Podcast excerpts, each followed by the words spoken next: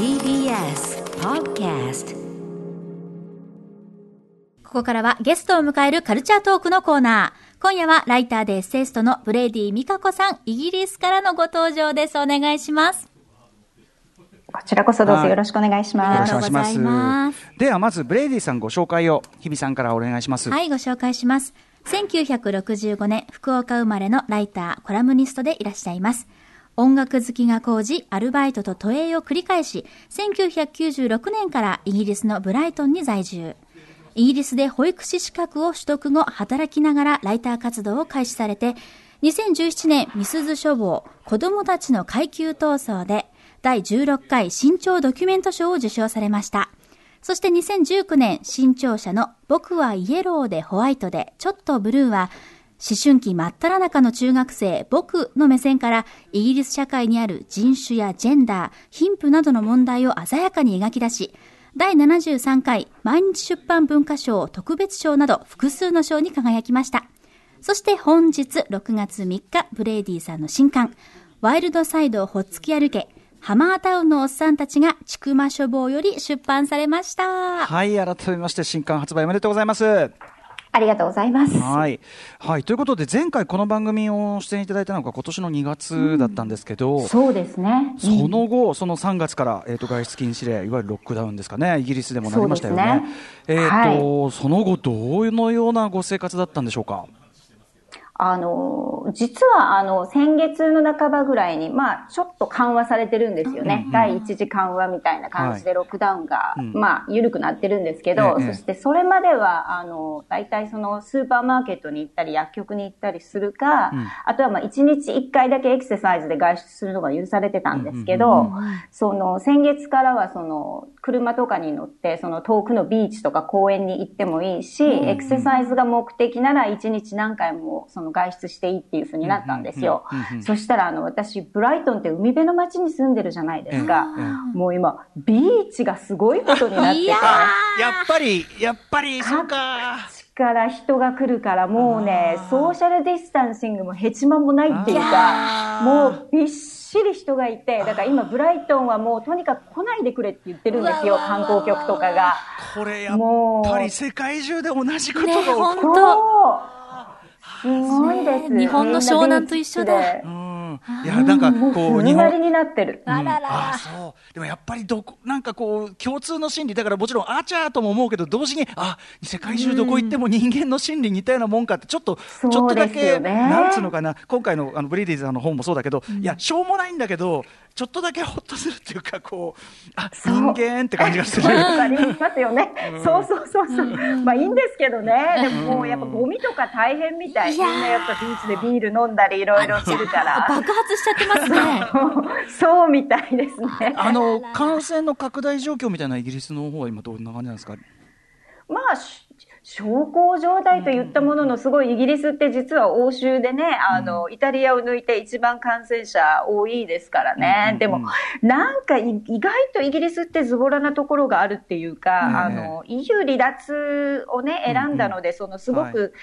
早く国境を閉じたんだろうなと思われがちなんですけど、実はつい最近まで入国してくる人を、その、日本だったらあるじゃないですか、入国してきた人を、なんか2週間ぐらい、なんか近くのホテルとええか自宅に直接行って、あの、隔離するとうんかしてなかったんですよ、あイギリスって。ああそう意外にも。あらま。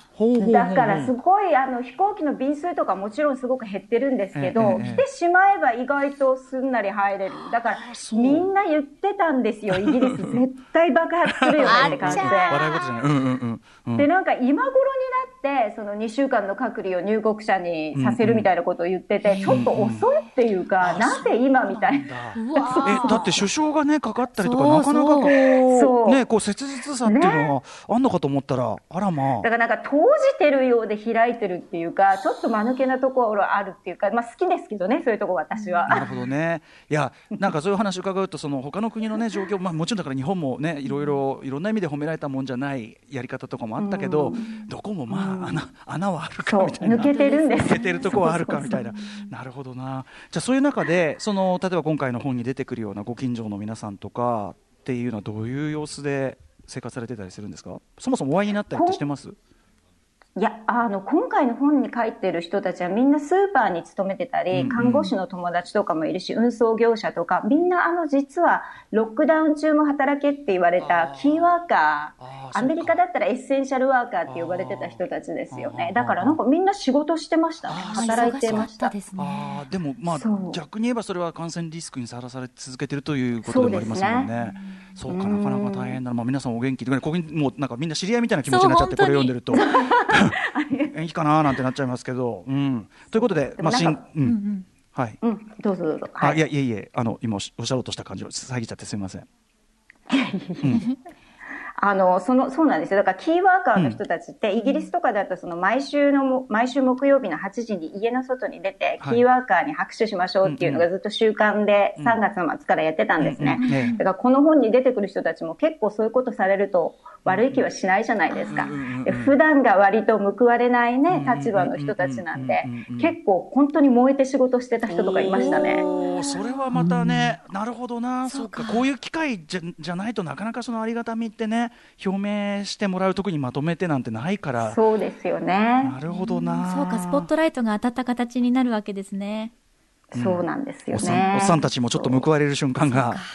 やってきたそうですね、ちょっと燃えてました。はい。ね。はい。ということで、まさに、えっ、ー、と、そのちょっと話題にも出ましたけど、新刊ワイルドサイドをほっつき歩け、えー、ハマータウンのおっさんたち、こちらについてもお話を伺いたいんですけど、あの、日比さんも読んだんですよね？あ、はい。もう本当に歌丸さんがおっしゃる通りに、本当にあの、自分の近所のおっちゃんたちのような感覚になるくらい、あの、本当に読みながらゲラゲラ笑ってしまうようなエピソードとか、うん、あの、まあ、音楽も一緒にですね、人の温度とか匂いとかを感じることができるストーリーを読んで、今までちょっと敬遠して難しいと思ってたた問題とかがすんなりとこう理解できているっていうのがすごく毎回ブレディさんの本のおかげで勉強に結果として楽しく読んでた結果としてとても勉強になってるっていうのが今回もすごくあったのではいあの勉強になりました大。大学の授業よりもたくさん感じることができた気がします。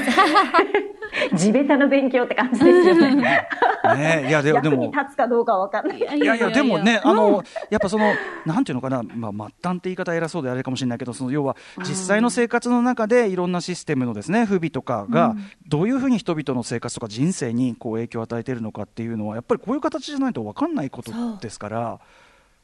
そう言っていただけると嬉しいです、うん、まさにそのね、あのー、要はこれはいわゆるその労働者階級の、えーと、皆さんの本当にリアルな生活であったりとか、言動であったりというのを元にしながら、まあ、今まさに先ほどおっしゃった EU 離脱例えばブレグジプレグジットをめぐるいろんな議論であるとか、うん、あとはまあ移民の皆さんがどういうふうにあの途中ですごく印象的なそのベトナム人の,、ねあの女性がいてで旦那さんが亡くなっちゃって、はい、っていう中でまあまあすごく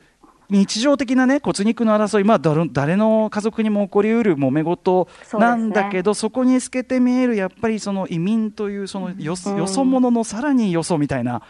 なんか、うん、でしかもそのブレイディさんご自身もそこをに近いところを経てきてるというようなところで,、浮かび上がるこのピリピリした、まあ、まさにマクロな話も入ってくるみたいなところがね、本当に勉強になりますし。あの今回、このタイミングでそのまずおっさんというかね労働者このあの前書きにも書かれてましたけどその労働者階級で、まあ、例えばちょっと保守的そのなんだ、えーと、それこそ EU 離脱で言えば離脱参戦に投じちゃったようなおじさんたちっていうのはこう、今、えー、全世界的にこうなんていうかな割とこうなんていうんですかねお荷物扱いっていうか。そうですよね、悪役ですよね。そう、はっきり悪役、そうですね、うん、なんかこいつらが,、が悪いんじゃないかみたいなことにされがち。なところをですね、あえてこうスポット当ててっていうのは、なぜこれ、あの書かれようと思ったんですか？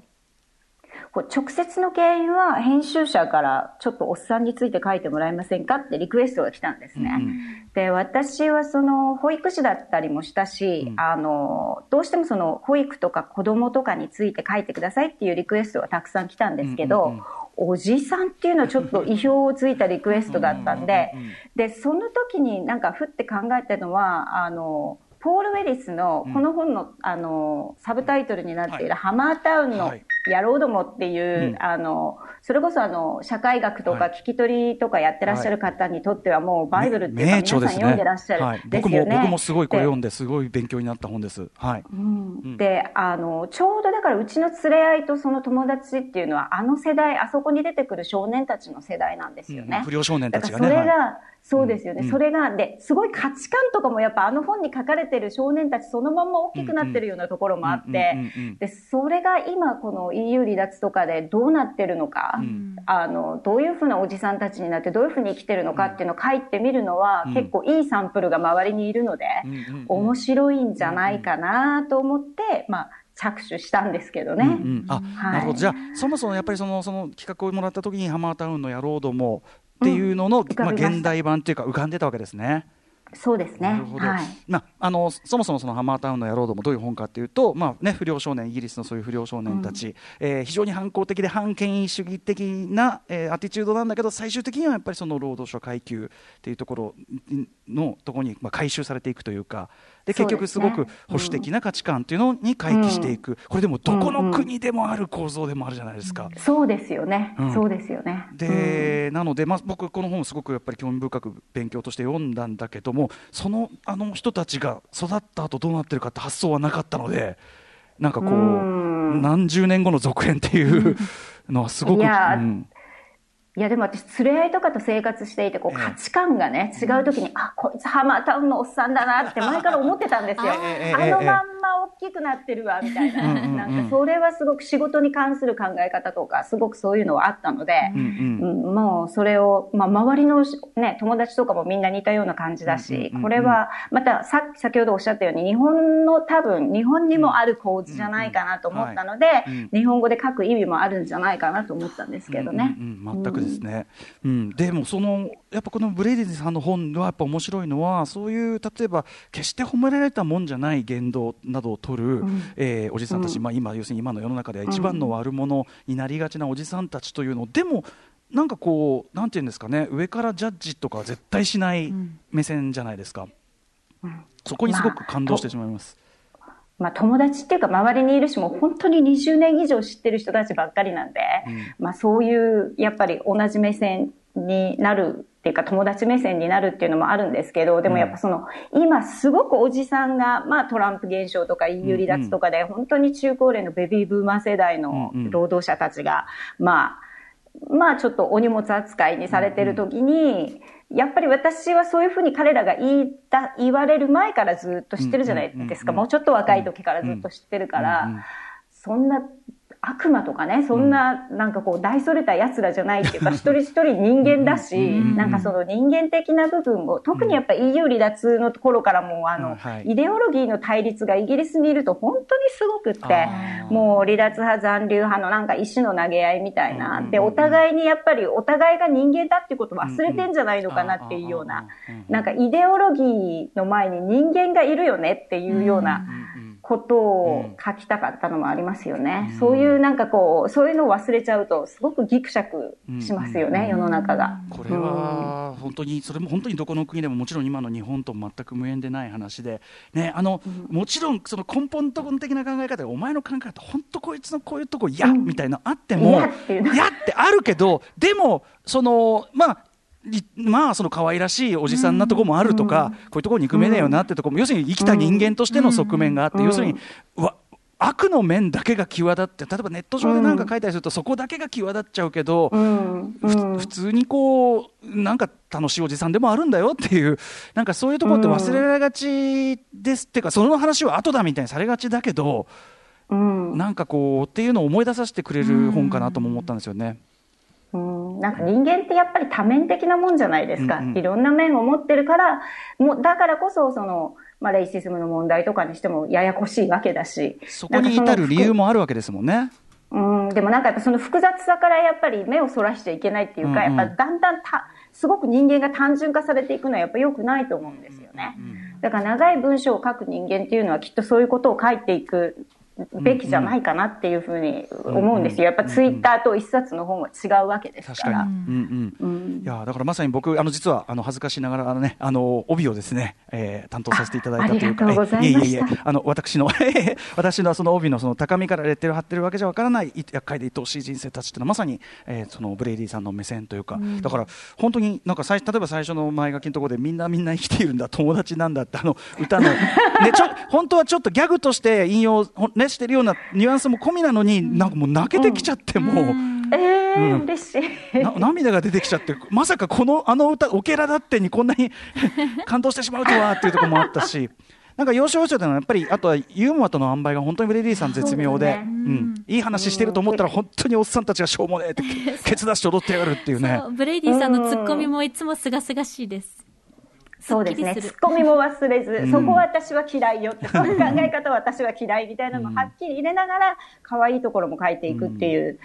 バランスですよね。あとやっぱユーモアはやっぱイギリスの人ってその政治や社会を語るときに必ずユーモア入れるじゃないですか。それって大事ですよね。で、そういう風な環境でやっぱり生きてるから自然と入ってくるものもあるのかもしれないですけどね。真面目なことを真面目に語るってちょっとね、恥ずかしいじゃないですか。ちょっとうんユーモアも入れたいですよね。そこでようやくね、なんかそれこそその大文字の話になりがちなところで、おい、まあ、とはいえちょっと肩の力抜けようっていう、ね、ことができるわけだから、うんそれが一番な、日本社会はな、ぜひ、ね、我々も含め、うまくなっていきたいところではありますけどね。本当。もっとケツ出していった方がいいのかな。我々も判決を出す癖を出していった方がいい。何、何かというとおじさんがケツを出す癖はイギリスは何なんケツをだ。まくるみたいな。何なんでしょうっていうね。知りませんよっあれてこと絶対なんかありますよね。私、多分次研究するのそれかな。尻文化。あの、おっさんとお尻のか、お尻を出すっていう、ね、でも行為の関係みたいな。でね、日本のおっさんには多分ケツ出し文化ないから。な、な、なんですかね、日本のおなっさん。んでしょうね。これ何なんだろう？判決出してね。確かに映画とか見てても、欧米かな？欧米の特に白人文化かな？わかんやんなことないか。とにかくけふざけるときに男がケツ出すってあるけど日本ってあんまケツにはいかねえ気がするなみたいな。なんでしょうね。なんだろう。この巨大な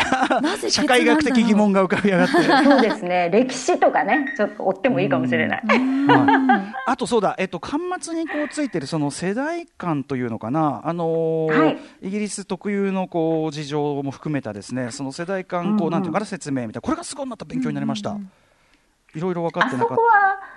そう、あそこ実はなんか付録で解説編にしようと思ったんですよ。ええでもその割にはちょっとこう長くなってしまったんで、うんうんあの第2部になったんですけど、うんうんうんそうですね。うんたなんかこういうところを理解しているのとそうじゃないのと例えばイギリスのそういうエンターテインメントとか見るときもあのだいぶこれ見方が分かるなと思って、これすごく勉強そうかもしれないですになりましねた。。ううんん。うんうんうんえーで、まあ、じゃあ世の中的に今どうですかね？その例えばコロナ禍の中でいろいろ大変でしょうけどい引き続きそういうブレグジットをめぐる議論とかも続いてはいるわけですもんね。そうなんですよ。水面下でなんかこう、通常、まあ1月の末でその離脱しましたけど、うんうん本格的な通商交渉っていうのはまあ今年いっぱいかけてやろうっていう話だったんですけど、ええやっぱこのコロナ禍で今、欧州どの国も大変じゃないですか。え でもその水面下でやっぱり交渉は続いてるみたいなんですよ。EU とイギリスの間でうんう。んで、それこそあの、もう face to face でじゃなくて、 screen to screen じゃないけど、まあ、 Zoom かどうか知りませんけど、うんなんかやっぱオンラインで会議やってるみたいなんですね。で、やっぱりまとまらないらしいんですけど、うん。やっぱどうもやっぱこの嫌な予感がするのは、うん例えばその EU 離脱のせいで経済がすごい大変なことになったとしてもなんかコロナのせいにされそうじゃないですか。出たあーうんうんうんうん。すり替え。はいはいはいはい。ね。だから政府も首相もそう言って逃げ切れるっていうか大変なことになっても、いや、これは EU 離脱じゃなくてコロナのせいだってなんかそういうふうにされそうでね。これもなんか多分日本とかもそういうとこあるんじゃないですか。あるめっちゃ皆さんこれ聞きましたかこれ本当絶対あるよこれ。本当にある。ああ、そうかそうか。だからちょっとそこをうやむやにされないようにも見ていかなきゃいけないし。しっかり見ていかないといけないですよね。うん、でそのねあの中でも書かれてましたけどそもそもその緊縮財政みたいなのをしわ寄せでいろいろ社会が歪んできちゃってるところが、うんさらにちょっと嫌なことになってで分断も進むとか、うん、そういうすごい嫌なことになっていかないといいですけどねという。そうですよね。だからさっきも言ったけど、そのキーワーカーの人たちに拍手をしてるとか、なんかそういうこう、とこう一体感もまあ生まれてるじゃないですか。うん。この、それこそコロナなんていうのはね、世代の分裂も何もなくみんなかかるものだし、うんうん。あの、まあもちろんお年寄りの方々がかかると大変なんですけど、でもそういうなんか地方で、なんか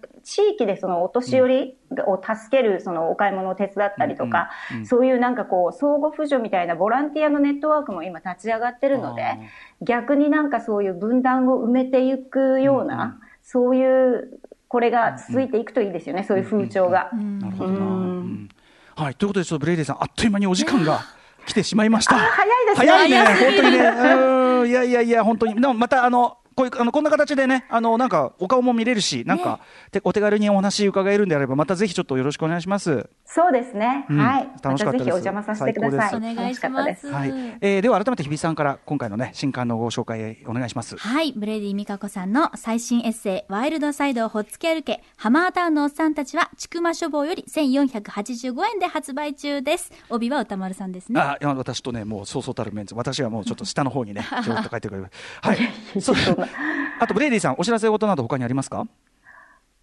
え、もうとり、とりあえず、今日発売のこの本をどうぞよろしくお願いします。でもめちゃめちゃ楽しくてためになって本当に最高の一冊でございました。本当に。ぜひぜひ。ありがとうございます。ね。よろしくお願いいたします。はい、ということで、えー本日ゲストはライターでエッセイストのブレイディ美香子さんでした。ありがとうございました。またよろしくお願いします。お元気で。またよろしくお願いします。はよろしくお願いします。どうも。